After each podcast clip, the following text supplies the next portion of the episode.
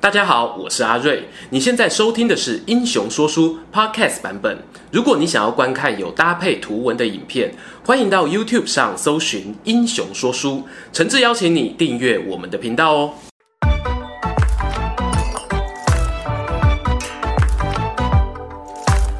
Hello，英雄说书的观众朋友，你们好，我是说书人阿瑞，替大家带来精彩的英雄故事。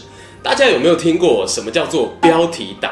这支影片就是标题党啦。继上一次张辽是不是曹魏最强武将过后呢？你没有看错哦。这支影片呢，我们换汤不换药，还是老一套，就要来跟大家聊一聊啊，那个光芒啊都被张辽和徐晃所掩盖的名将张郃，他到底有多强？开头呢，先讲讲。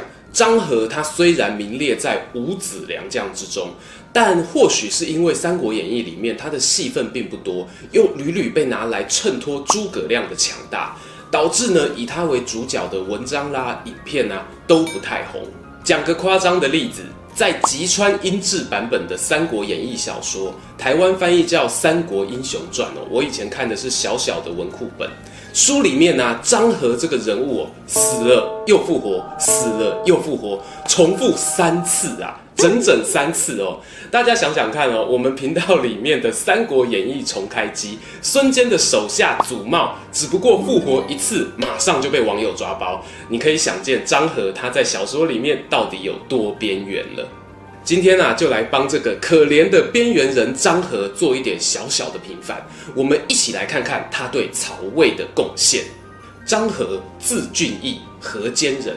在五子良将下集的影片当中，我们有提到，在曹魏阵营里面呢，张和他是一个降将，曾经效力于韩馥、袁绍等阵营，在袁氏企业里呢，还帮忙袁老板讨伐公孙瓒，立下大功，当到了宁国中郎将。值得一提的是呢，张郃出身望族，不只是打仗勇猛哦，还有接受教育，甚至呢对于儒学也是略懂略懂。进科秀虽然某一点五岁命啊，张郃呢他在官渡之战的时候啊，不幸卷入了派系斗争，遭到队友的抹黑，因此决定投奔曹操阵营。那么当他加入曹操的阵营之后，立下了哪些战功呢？我粗略统整啊，大概有十点。第一点是张和在邺城棒打老东家，接着又打败了钱老板的儿子袁谭。第二点是讨伐东来的海贼头头管城。第三点是陪张辽到天柱山践行，打败陈兰梅城的游击队。第四点呢是关中合战当中，张和跟随主力部队击败马超、韩遂的联合军。第五点是张和协同夏侯渊扫荡了关中合战当中剩下来的凉州军阀。第六点是曹操进攻张鲁的时候啊，张郃担任开路先锋，解决了梁兴还有氐族的老大窦茂。第七点是在汉中攻防战里面，张郃呢他挡下了刘备主力部队的攻势。第八点是驻扎荆州的时候，张郃和司马懿一同追击孙吴守军，最后在祁口交战获得了胜利。再来的第九点呢，就是经典的奇袭街亭、大破马谡的战役。最后的第十点呢，就是我们之前讲过的陈仓救援战。张合不仅在本战当中逼退了诸葛亮，还留下了屈指可数这句成语。喝杯水，喘口气。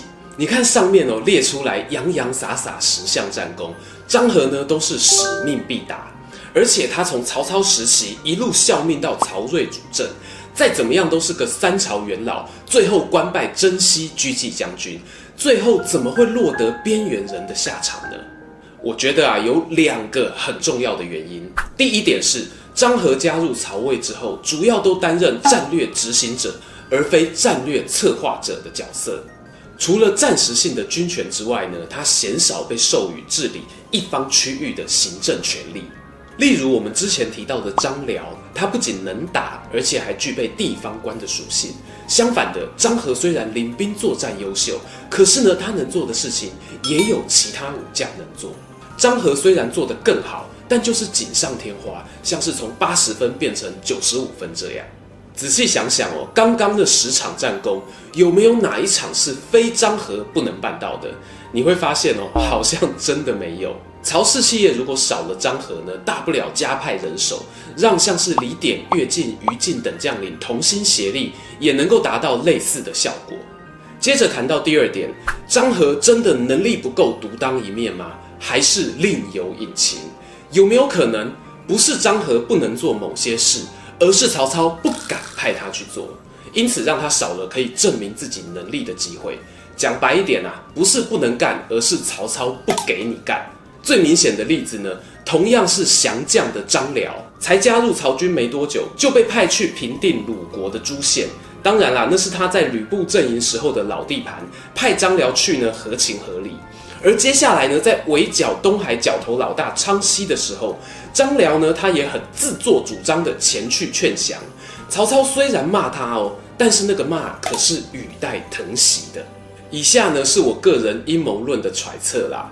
五子良将当中呢，我们扣掉乐进，另外四个人都是降将，但是呢，独独张郃他投降的时间点很尴尬，他不像其他人是在老东家确定倒闭、回天乏术的时候投降，张郃呢，他是在官渡之战，曹操与袁绍的势力即将黄金交叉的 moment，拔草测风向，发现大事不妙哦，连忙带枪倒戈。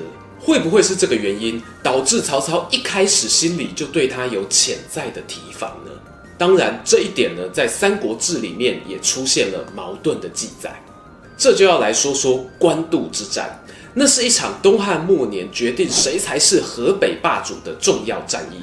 这场战争中啊，曹操亲自率军突袭乌巢，把袁绍大军粮草烧毁的剧情让人印象深刻。但是呢，如果你对照曹操、袁绍两个人的传记，你会发现一件事情：在驻守乌巢的淳于琼将军被曹操打败之后，袁绍的部队没有马上溃逃哦。在袁绍部队溃逃之前，陈寿都记载了一句话：“张郃高览倒戈投降。”当时呢，这两位将军啊，都是手握重兵。一旦倒戈呢，那不是开玩笑的。袁绍手下的士气瞬间崩盘，他只能够和长子袁谭狼狈的逃亡。那前面我们讲到的矛盾记载在哪里呢？就在张郃自己本人的传记里头，上面是这么说的：防守粮仓的淳于琼被打败啊，导致袁绍军溃败。然后袁绍的谋士郭图又在那边当猪队友，落井下石。张和逼不得已才选择投降。有没有发现投降的时间点顺序一调动，你就从一个好机灵的尚书大人变成一个悲剧英雄了？关于这一点呢，你要说他是阴谋论，其实也没那么阴谋。注解《三国志》的老裴早早就发现了，他指出这个矛盾，但是没有明讲。其实这就是中国纪传体史书的潜规则，常常替传记的主角隐恶扬善，把一些道德小瑕疵弥补起来。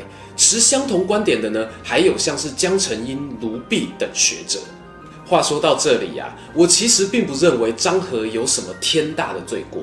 就如同我们之前常讲的、啊，在乱世之中，谁没有个三妻四妾呢？啊，不，我是说，谁没有换过三五个老板呢？如果换个老板就要天诛地灭哦，我看三国时代至少要消失一半的英雄。真要追根究底呢，袁绍阵营的派系斗争才是病根，导致最后爆发冲突。许攸、高览、张郃等将领接连叛逃。张郃的寿命呢不算短，夏侯渊死后啊，他也爬到了四征将军的高位。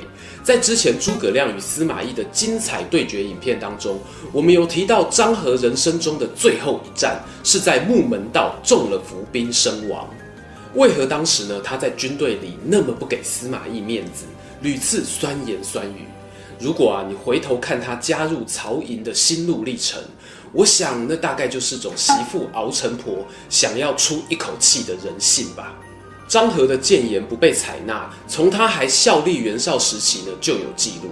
等到转投曹操的时候啊，我们的曹老板尽管用微子去阴、韩信归汉来夸奖他，但大家都知道，曹操的场面化能力是点满的。不要光听他说什么，也要看他做什么。实际上，曹操对待张郃，就是比起张辽少了那么一点信任感。说句诛心之论啊，韩信后来怎么死的？功高震主，兔死狗烹。文学大师曹操会不会是用这个典故在暗示呢？张郃是读过书的人，听完这话，大概也领悟到了自己这个跳槽的时间点抓得不够完美。总结来说呢，张郃是不是曹魏的最强武将？以战绩的耀眼程度来说啊，他其实是略逊于我们之前讲过的张辽一筹。但是呢，我个人相信他有非常好的实力，否则很难成为一个负责魏国西面防线、抵挡刘备、诸葛亮进攻的坚强盾牌。很可惜，因为我们上述讲到的种种原因，最后他并没有在史册当中大放异彩。不知道张和呢，他在木门道膝盖中了一箭的当下，是否会遗憾自己千算万算，最后没有算到啊？人生远比他所能想象到的还要复杂。今天的故事说到这边，如果喜欢这一则影片，欢迎订阅我们频道收看最新消息。已经订过的朋友，别忘了打开小铃铛，才不会错过精彩影片哦。想看更多有趣文章，也欢迎到英雄故事粉丝团按赞加分享。这里是英雄说书，我们下次再见，拜拜。